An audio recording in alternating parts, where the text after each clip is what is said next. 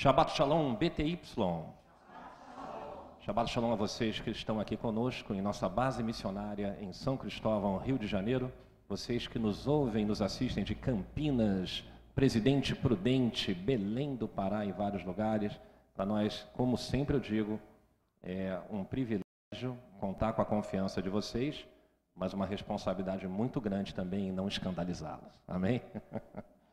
Não contrariar o princípio da palavra de Deus.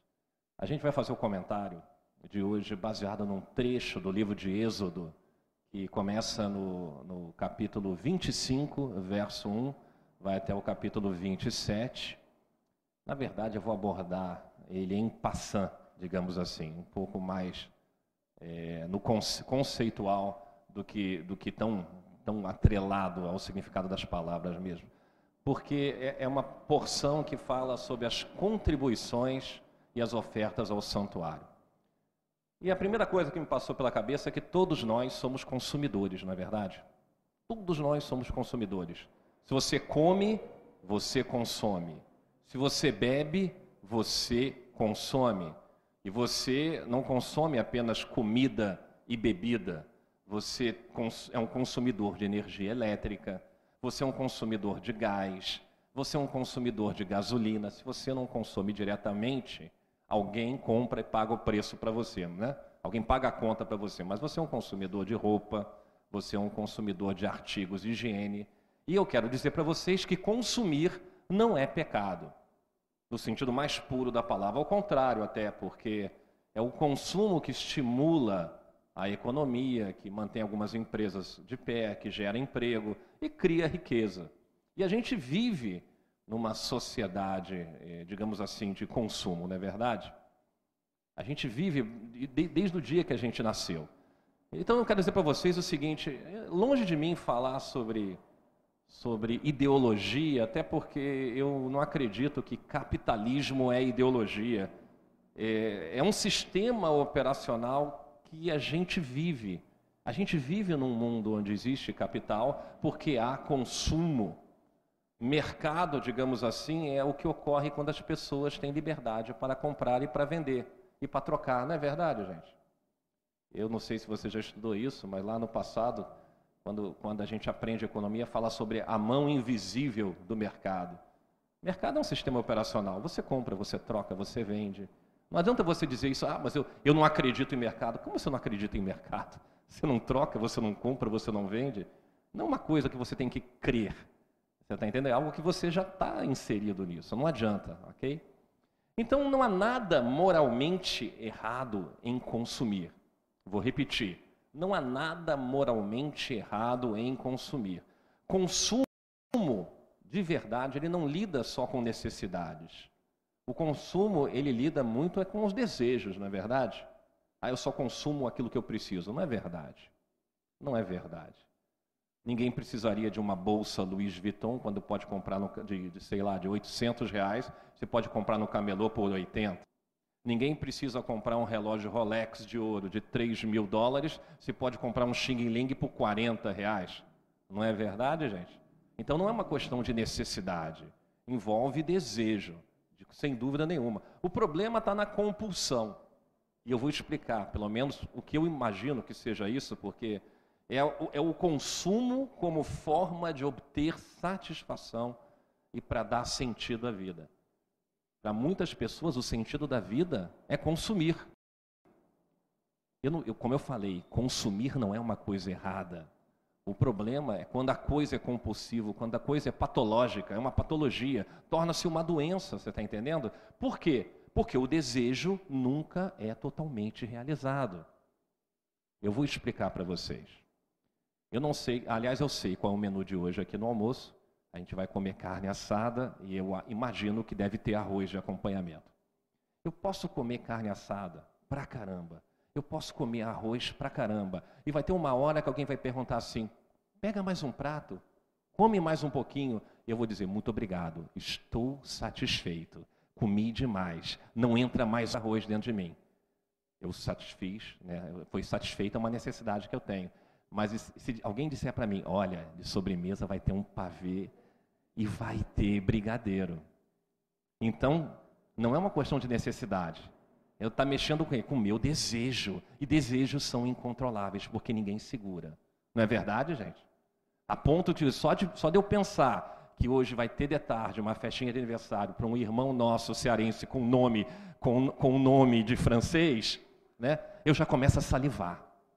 Porque o desejo é algo incontrolável. Ninguém segura a vontade que a gente tem, porque ele nunca é totalmente realizado. E digo mais, eu posso comer tudo que eu comer hoje, depois da festinha de aniversário. Chegar à noite, eu vou olhar para minha esposa, ela vai olhar para mim e eu vou perguntar para ela: tem algum docinho para a gente comer? Mesmo que eu tenha comido tudo. Por quê? Porque nunca é plenamente satisfeito o nosso desejo. Isso é uma compulsão, gente. Não é uma necessidade. De verdade, o que eu precisaria era um prato na hora do almoço e um prato na hora da janta. Eu ia ficar um bom shape, né? Como diz nosso querido David Silvestre, ia ficar num shape bom.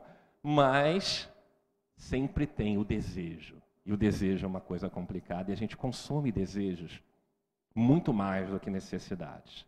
Então veja bem, o problema do consumismo não é o consumo em si, é o desejo exagerado que torna isso um motivo de vida. Tem gente que vive, que vive para consumir.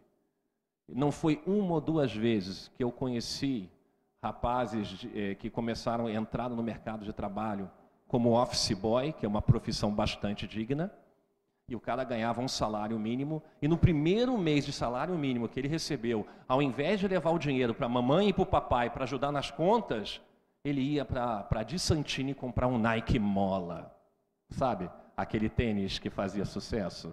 Ou seja, o salário inteiro dava para pagar a primeira parcela de um tênis importado. Isso mostra claramente que o consumismo ele, ele trabalha com é uma compulsão, uma patologia, é uma doença, gente. Porque o cara vive para consumir, ele vive para mostrar algo, ele vive para o status, ok? Agora, o problema é que esse consumismo ele entrou na igreja, gente. Ele contamina a igreja como se Deus fosse um balconista de loja e que tivesse atrás de um balcão para satisfazer os desejos que você tem. Não é isso? Eu vou mostrar para você que isso de verdade é uma coisa tão antiga que até o profeta Miqueias, o profeta Miqueias advertiu Israel que Israel estava sacrificando, mas não estava adorando, ou seja, servindo a Deus da maneira adequada, como ele gostaria, como ele se sentiria honrado.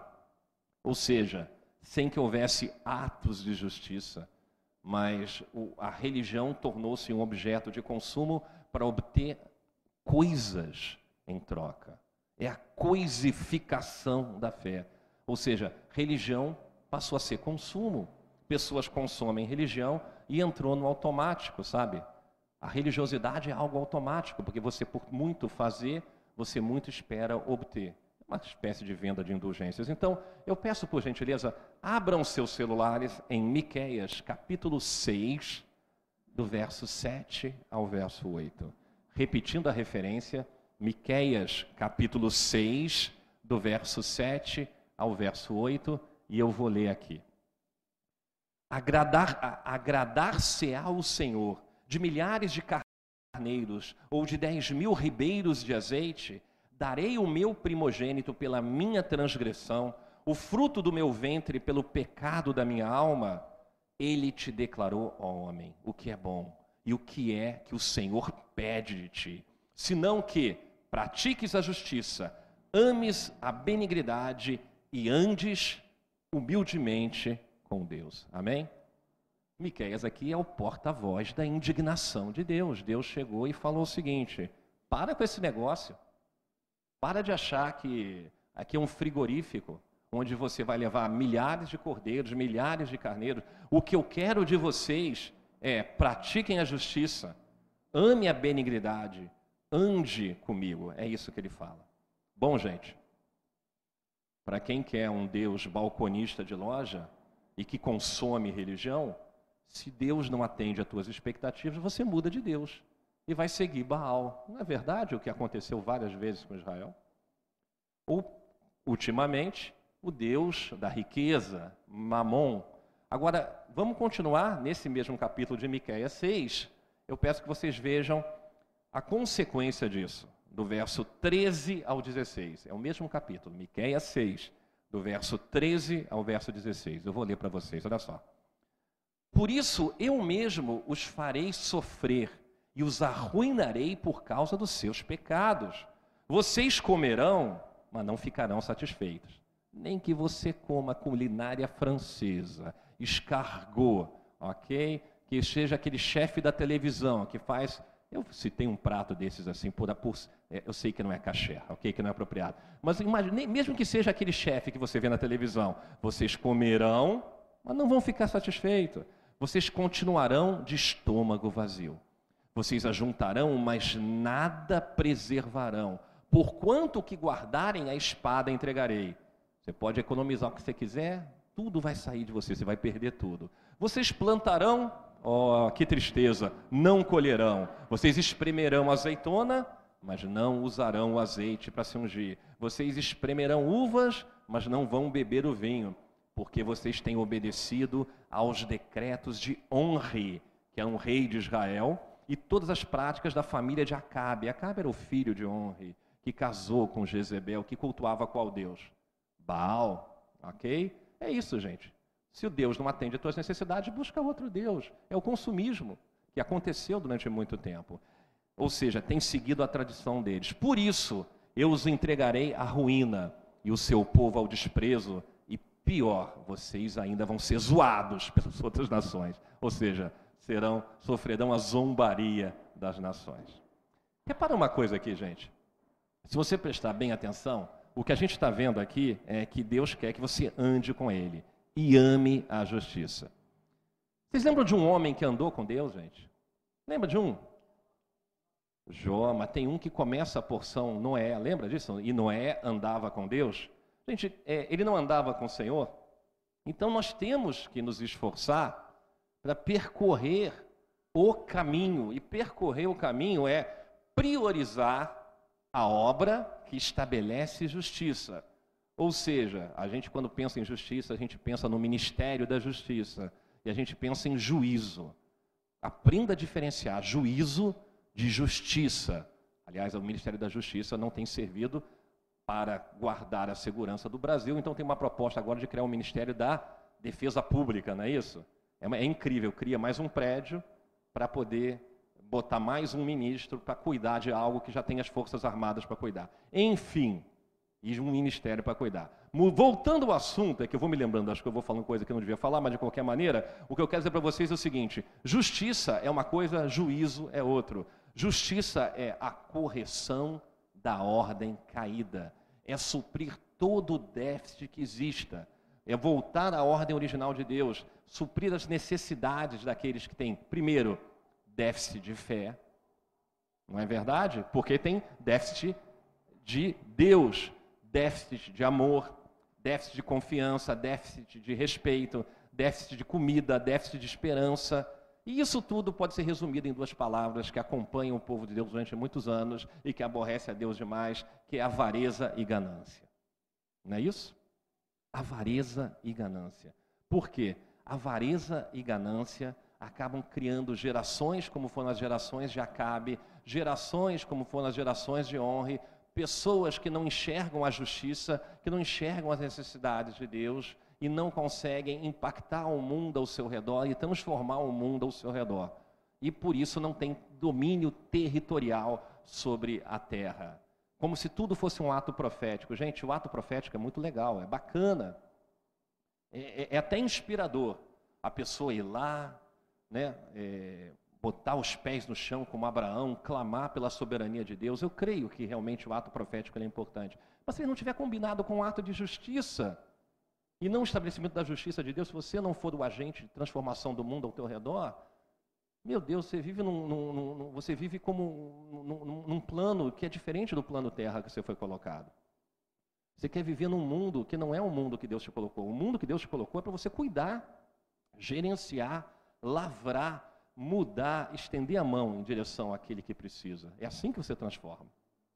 Ato profético já tem demais. Atos de justiça tem muito pouco. Se você combinar os dois, então fica melhor ainda, ok? Então veja bem, gente. Ganância e avareza entorpecem as pessoas. Pessoas nunca ficam satisfeitas porque desejos não, não se satisfazem é, com, com, com, com, facilidade, não é isso? É, você pode satisfazer necessidade, mas satisfazer desejo é muito difícil.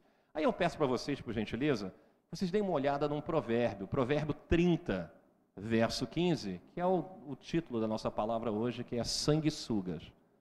Você acredita que Agur, o nome dele era Agur. Ele fez um provérbio falando da sanguessuga. Vamos ver? Olha que coisa interessante. Provérbio 30, 15, que diz o seguinte: é, A sanguessuga, duas filhas têm a sanguessuga. D e D, gritam elas. Há três coisas que nunca estão satisfeitas. É, que nunca estão satisfeitas e com a quarta nunca dizem basta. Na minha tradução, diz o seguinte: o nome das duas filhas é Dá e Dá. Na NVI é D e D, né? É toma para mim, quero para mim. É, é aquela coisa insaciável. Essas três coisas nunca se fartam e com a quarta nunca dizem basta. Gente, ninguém consegue frear a cobiça. Ninguém consegue frear o desejo. Ninguém consegue frear a avareza. Infelizmente é uma realidade, porque a avareza, ela de alguma maneira, ela pode ser um efeito colateral muito grave do desejo. Muito grave. Então veja bem, sanguessuga é o quê? Alguém sabe o que é uma sanguessuga, gente? É um parasita, né, gente? É um parasita que vive do sangue de outro animal. Sangue não é vida? Não é? Então, uma das características desse, desse parasita é que ele gruda no hospedeiro para sugar vida, para sugar sangue. Representa que é uma metáfora sobre pessoas gananciosas, vocês estão entendendo?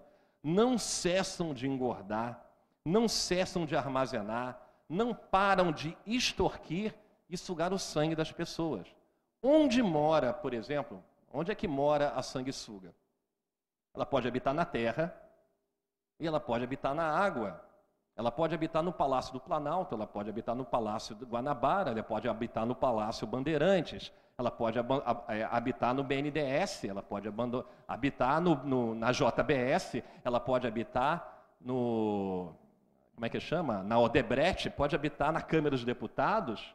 Certo? A sanguessuga pode habitar também na Assembleia Legislativa, a sanguessuga pode habitar no Senado e pode, claro, habitar na elite empresarial, nas empreiteiras, nos frigoríficos, no setor público, no setor privado. Infelizmente, nas igrejas. Não é verdade, gente? Tem muito sanguessuga usando pano de saco como se fosse o Fred Flintstone. E aparecendo na TV e sugando vida das pessoas. Esse evangelho. É, eu sei que vocês acharam engraçado porque é a própria tipificação do personagem do desenho animado, né? Só que o Fred Flintstone era gente boa. Esse que aparece na televisão e alguns que aparecem na televisão são justamente aquilo que Deus disse que abominava em Miqueias capítulo 6. Porque se você não agregar a, a obra de justiça, se você não agregar o ato de, de, de, de, caráter, de você caminhar com Deus, você vai se tornar, você vai entrar num loop de, de só buscar o seu melhor interesse como a sanguessuga. Me dá, me dá, me dá. Você repara que é geracional, gente? Que é geracional, que o exemplo que você tem passa para os teus filhos. Não é verdade? O exemplo de honre passou para Cabe. Quando uma pessoa é gananciosa e avarenta, sua geração vai ser gananciosa e avarenta, a menos que tenha um choque, um choque, né, um impacto com o evangelho de verdade e mude isso. E é exponencial, porque um gera dois, dois geram quatro, quatro geram seis. Gente, há uma contaminação enorme dessa questão da avareza. A gente tem que tomar cuidado com isso. Por quê? Porque sanguessuga, gente. E eu usei agora uma classificação política. Usei uma classificação, digamos assim, biológica, né? porque é um anelídeo, sei lá como é que se chama isso, mas é uma casta espiritual. E por que, que eu digo isso? Eu sei se você vai acreditar, eu não sei, se você acha que eu estou inventando, você pode também achar, eu, mas eu conheço uma pessoa, nós estávamos andando e caminhando na rua uma vez, e ele viu os postes é, de demarcação territorial invisíveis que tem nas ruas, cobertos de sanguessuga. E as pessoas passavam embaixo e as sanguessugas grudavam nas pessoas. Ok? É uma casta espiritual, gente. São demônios que grudam nas pessoas, sugando o quê? Vida. E essas pessoas são sugadas, são drenadas e acabam sugando os outros, porque todo mundo está tá nessa patologia. É a, é a, barreira final, gente. A ganância é a barreira final. É, é, é, o, é o último rincão que a igreja tem que derrubar. Que ainda não consegue derrubar. Porque é, é raro uma pessoa, é raro uma pessoa ter humildade para dizer: eu tenho um problema, eu tenho um problema de ganância. Eu tenho um problema de cobiça. Eu nunca recebi uma pessoa, meus, meus anos aqui, que veio contar para mim um, um, um, confidencial, um pecado, com, ou, ou, pedir um aconselhamento, ou falar comigo, que, que tivesse começado o papo dizendo: Eu tenho um problema, meu problema é de ganância. Nunca vi alguém admitir isso, gente. Nunca vi. Entretanto, é algo que contamina a todos nós. A todos nós. Ninguém está isento disso. Quando eu falo uma casta, entenda, é uma família de demônios, gente. Essa casta sanguessuga ela é egoísta, porque ela só vê o seu próprio interesse. É morte espiritual. É um demônio que é um coveiro espiritual. Né? E eu quero dizer uma coisa para vocês. Eu sei que muita gente imaginou assim: ah, eu, como eu queria ganhar na loteria esportiva, isso na época que loteria esportiva dava muito dinheiro. Ah, como eu quero ganhar na Mega Sena, como eu quero ficar muito rico. Você realmente você quer ficar muito rico? Você está preparado para isso, meu irmão? Você está preparado para isso? A riqueza não é para ser acumulada, mas para ser distribuída e redistribuída como recursos. Ser rico, gente, não é um privilégio. Ser rico é um ministério. A responsabilidade é muito grande. O rico, ele tem obrigação absoluta de estabelecer justiça, absoluta de ajudar o necessitado. Os ricos precisam ser generosos no dar e precisam aprender a repartir os seus bens. É claro que o pobre também tem que repartir, porque a ganância que atua no rico, ela só aumenta de proporção porque a fortuna aumenta de proporção. Eu conheço também gente que não tem dinheiro e é ganancioso e avarento. Porque se você não entender isso, gente, ser rico é uma maldição, você está entendendo? Ah, eu queria tanto ser rico, para quê? Para viver o resto da vida no inferno? Se você não é capaz de lidar com essa situação, de ter recursos na mão e redistribuir, você está debaixo de uma maldição fenomenal. Fenomenal. Você que é um consumidor, será consumido por um Deus que nessa porção se intitula um Deus que é fogo consumidor. É até interessante, porque no hebraico aparece a palavra esh, que é fogo, o helet, que é de comer, aquele que come, Deus consome, Deus come, ok? Vamos ver então Êxodo 24, do verso 15 ao verso 17. Eu vou ler para vocês. Quando Moisés subiu, a nuvem cobriu o monte e a glória do Senhor permaneceu sobre o monte Sinai. Durante seis dias a nuvem cobriu o monte. No sétimo dia, o Senhor chamou Moisés do interior da nuvem. Aos olhos dos israelitas, a glória do Senhor parecia um fogo consumidor no topo do monte.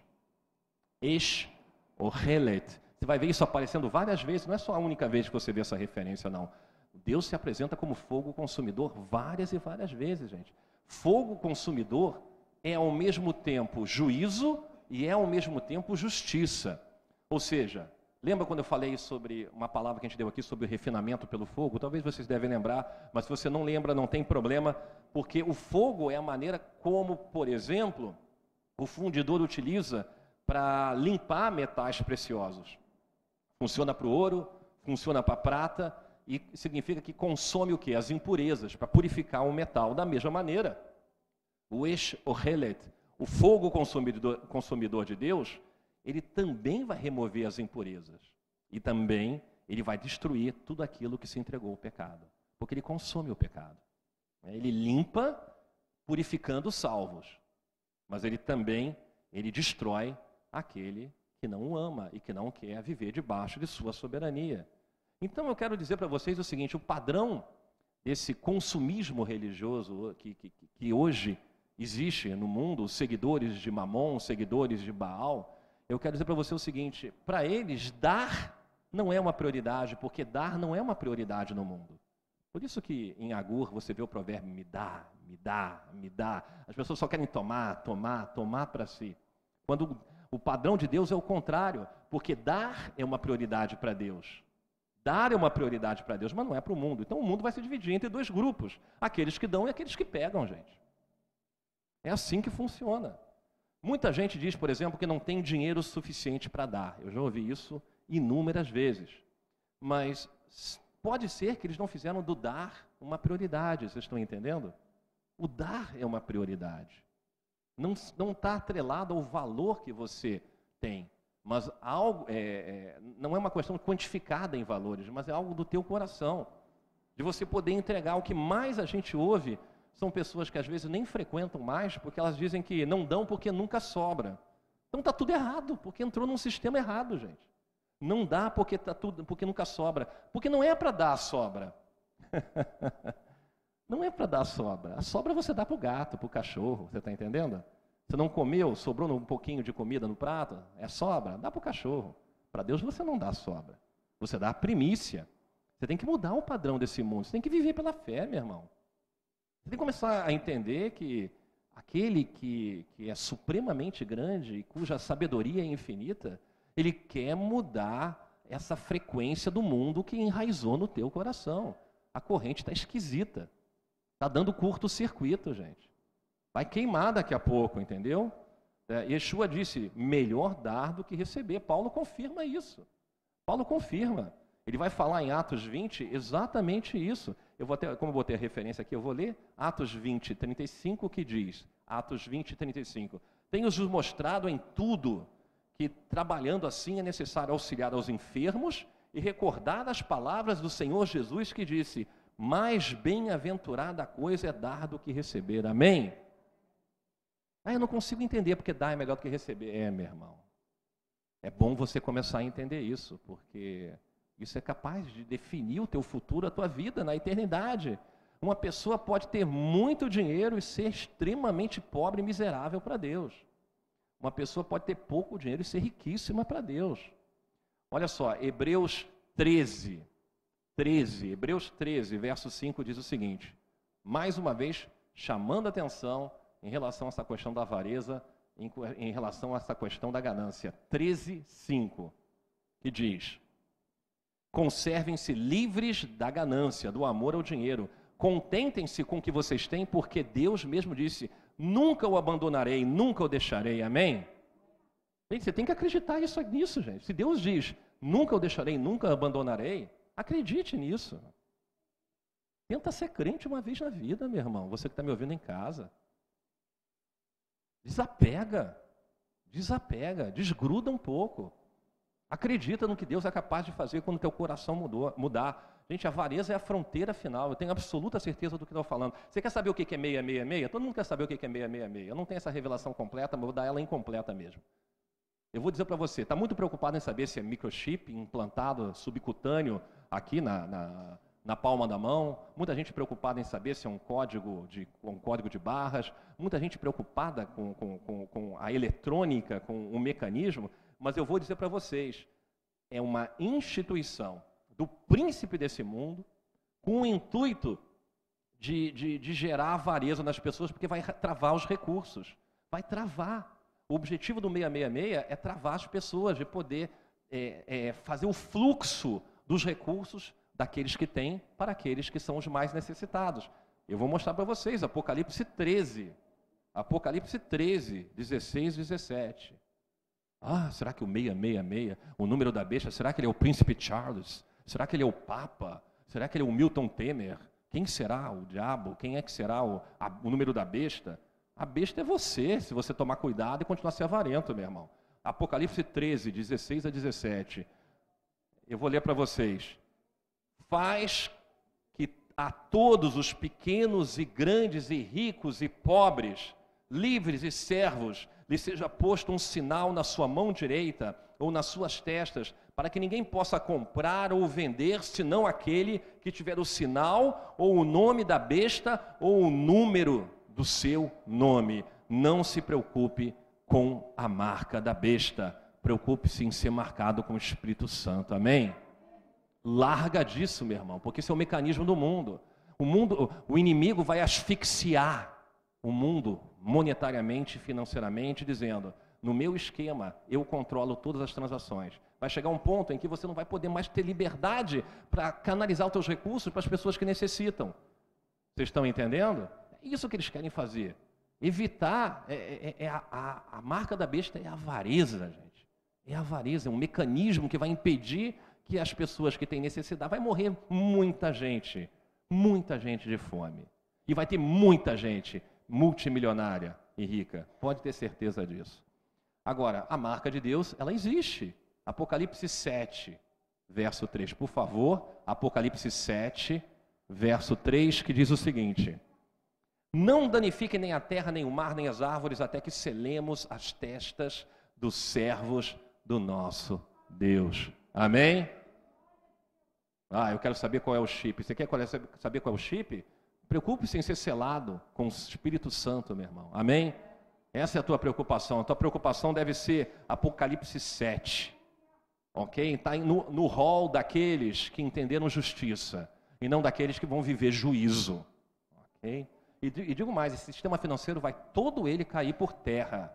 Não vai ficar de pé nenhum banco, meu irmão. Não vai ficar de pé nenhum sistema financeiro, vai cair tudo, o Senhor vai derrubar. Ele chama de a grande Babilônia. Apocalipse 18 fala claramente sobre uma grande crise, algo que jamais foi visto e que vai acontecer, ou seja, as pessoas serão seladas em suas mãos direitas, serão seladas na testa, isso vai ser por pouco tempo, porque depois vai desabar tudo. Olha só, Apocalipse 18, do verso 1 ao verso 3, que diz o seguinte: é, Depois disso vi Outro anjo que descia do céu tinha grande autoridade. A terra foi iluminada pelo seu esplendor. Olha só, gente. Um anjo que tinha autoridade a ponto de iluminar a terra.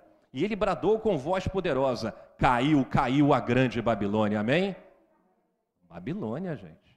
E, ele, e, e ela se tornou habitação de demônios e antro de todo espírito é, imundo, antro de toda ave impura e detestável pois todas as nações beberam do vinho da fúria da sua prostituição. Os reis da terra se prostituíram com ela à custa do luxo excessivo. Olha aí. Olha o consumismo, que ponto vai levar as pessoas. Não é isso? E os negociantes da terra se enriqueciam disso. Ok? Se a gente continuasse a ler esse capítulo depois com calma, você ia ver que nem os navios vão fazer mais negócio, porque os mercadores os reis vão prantear, por quê? Porque acabou o sistema desse mundo, gente. Acabou o comércio deles. Deus quer o quê? Deus quer que você entenda que a prioridade no mundo é você estabelecer juízo, estabelecer justiça e ele quer o teu coração. Mais do que sacrifícios, ele quer teu coração. E qual é a matéria prima do teu coração? Vamos ver então, olha aqui, ó, nessa porção, Êxodo 25, 1, 2. Eu estou terminando pelo início, na verdade, né? Porque assim que começa essa porção, é, Êxodo 25, do verso 1 a 2, 1 a 2 né? E, então disse o Senhor a Moisés, dizendo: Fala aos filhos de Israel que me tragam uma oferta alçada, de todo homem cujo coração se mover voluntariamente, dele tomareis a minha oferta. Ou seja, Antes de pedir ouro, Deus quer um coração que se move voluntariamente. Ou seja, ele não aguenta mais avareza. Amém? Ele não aguenta mais gente avarenta, gente. Não quer um coração interesseiro, ele não quer um coração egoísta, ele não quer um coração murmurador, ele quer pessoas que acreditem piamente de que ele vai suprir todas as nossas necessidades. Amém? E se você acha que ah, eu, não, eu não vivo na lei, eu vivo, eu vivo na graça, mas Paulo fala a mesma coisa, meu irmão. Paulo fala a mesma coisa, olha só, 2 Coríntios 9, verso 7. 2 Coríntios 9, verso 7. Cada um dê conforme determinou em seu coração. 2 Coríntios 9, 7. Cada um dê conforme determinou em seu coração, não com pesar ou por obrigação, pois Deus ama quem é desprendido e dá com alegria. Amém? Gente, enferrujou os fios, o sistema deu curto-circuito, O mundo está vivendo num padrão completamente diferente. O dar não é prioridade para o mundo. Para Deus, dar é prioridade. E é isso que vai transformar. Por isso, Deus quer transformar nossos corações. Ele quer transformar. Ó, oh, uma, uma referência. Aliás, ontem, na palavra do nosso queridíssimo David Silvestre, ele citou isso. Eclesiastes 11, verso 1. Olha que interessante, gente. Eclesiastes 11, verso 1. Lança o pão sobre as águas, atire o pão sobre as águas, e depois de muitos dias você tornará a encontrá-lo.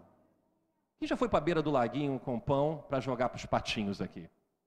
Eu já fui. Quando meu filho era pequeno, eu tenho uma foto até hoje. Tenho certeza que minha esposa deve lembrar dele agachadinho com, com pãozinho e a gente jogando o pão no lago para ver se ou ia o peixinho comer ou aparecia um ganso, um pato, sei lá onde é que era. Não me lembro onde é que foi isso, não. Tinha alguma possibilidade daquele pão voltar para a gente, gente? Se você jogou o pão na água, ele vai ficar molhado, ele afunda, ou ele vai servir comida. Vai servir de comida para quem? Para o peixe, ou para o pato, ou para o ganso, ou seja, lá para o abutre que gosta de comer pão. Pão engorda, tem glúten. Cuidado, abutre, ok? Não é verdade, gente? Tem alguma possibilidade do pão voltar para a mesa, gente? De acordo com Deus, tem. Amém? Se você lançar o pão para quem tem necessidade, meu irmão, você pode ter certeza, é uma questão de tempo. Deus vai devolver o pão para você, amém? Eu estava lendo uma história, é, eu, um exemplo, eu li isso, eu li na internet, eu não conheço esse testemunho pessoal, não, não sei se vocês já ouviram falar, mas eu sei da história de um homem do interior, que uma vez ele perguntou para uma menina que era pequenininha, o que, que você quer ser quando crescer? Ela falou assim, eu quero ser médica. Ah, você quer ser médica? E, então você vai ser médica. Um dia a menina fez o vestibular e tudo, passou para uma faculdade e, e ela procurou. É, ele ficou sabendo né, que ela tinha passado para medicina. Vocês sabem que medicina é a faculdade é, mais cara que pode ter, né? E ele falou: Eu vou bancar teus estudos de medicina. E bancou. Ela virou uma doutora. Passaram-se muitos anos, gente, muitos anos. Não sei, não tantos dias assim como essa do pão aqui lançado no, no laguinho. Né? É, ela estava no hospital e deu entrada um rapazinho jovem com um problema na perna, deve ter sido um acidente de moto, alguma coisa assim, com uma possibilidade muito grave de ter a perna amputada. Ela chegou e descobriu que ele era neto daquele senhor que tinha pago a faculdade dela. Ela colou naquele garoto, deu todos os cuidados do mundo que ela poderia dar para aquele menino, né? E permitiu que ele, que ele o quê? Que ele tivesse a, a, a perna ainda funcional e ele voltou a andar normalmente. Amém? O que, que aconteceu? Aquele homem jogou o pão sobre as águas e retornou sobre ele alguns anos depois, porque Deus é justo. Amém? Acredite, meu irmão. Acredite que você pode dar. Acredite que você pode ajudar. Acredite. É a última coisa que falta. É o que nos prende ainda ao mundo. Seja um doador, meu irmão. Seja um doador. Larga fora desse negócio de ganância. Não tenha medo de você se desprender das coisas, porque Deus vai dar para você as coisas que você se desprendeu e vai te dar com muito mais fartura do que você foi capaz de entregar para aquele que precisava. Amém? Por isso existe uma promessa que Deus vai mudar o nosso coração. Não é isso? Deus vai mudar teu coração, meu irmão, porque Ele vai passar o teu coração pelo fogo, Ele vai remover a impureza. Quem de nós não precisa passar com o coração para remover a impureza? Gente? Você sabe como é que se chama impureza? Escória. É escória. É assim que o fundidor chama quando aflora para o topo lá do, do, do, do, objeto de fundição a sujeira que ele vai tirando para deixar o ouro puro. A escória tem que sair de nós. E Deus vai fazer isso, amém? Você tem que clamar isso, porque em Jeremias 31, 33, Deus diz que vai fazer uma nova aliança com seu povo e vai escrever a Torá no coração do homem. Amém? Então clama a Deus, meu Senhor. Meu é, povo, clama a Deus por um coração novo. E eu vou dizer uma coisa para você: ainda dá tempo. Amém? Ainda dá tempo. Se a gente demorou para entender isso e hoje a gente entende, eu quero dizer: a igreja vai mudar. Vai mudar e vai entender que ainda dá tempo. As contas podem atrasar às vezes, mas você não vai ficar sem casa. às vezes não tem exatamente aquilo que você gostaria, o tempero que você queria para comer aquela comida que você gosta, mas você vai ter uma comida boa, de boa qualidade. Deus vai mandar para você. Amém? Você vai experimentar o sobrenatural. Quando você viver uma vida independência de Deus e você for um semeador, você for aquele que joga o pão, você for aquele que quebrou esse paradigma, esse paradigma de, de, de me dá, me dá da sanguessuga. Você não é, você não é um anelídeo, você não, é um, uma, não faz parte de uma caixa de demônios que fica só sugando, sugando, sugando, sugando. Você vai ser gerador de vida. Tenha fé nisso. Que o fogo consumidor venha e venha queimar toda a sanguessuga espiritual que existe em nós e remover a escória que existe em nós. Que o Senhor venha a transformar os nossos corações em doadores com alegria, como fala Paulo. Corações cujo coração é voluntário, como fala Moisés. Que o Senhor tenha misericórdia de nós, insista em nós e transforme nossas vidas. Em nome de Yeshua Mashiach, em nome de Jesus, todos digam amém.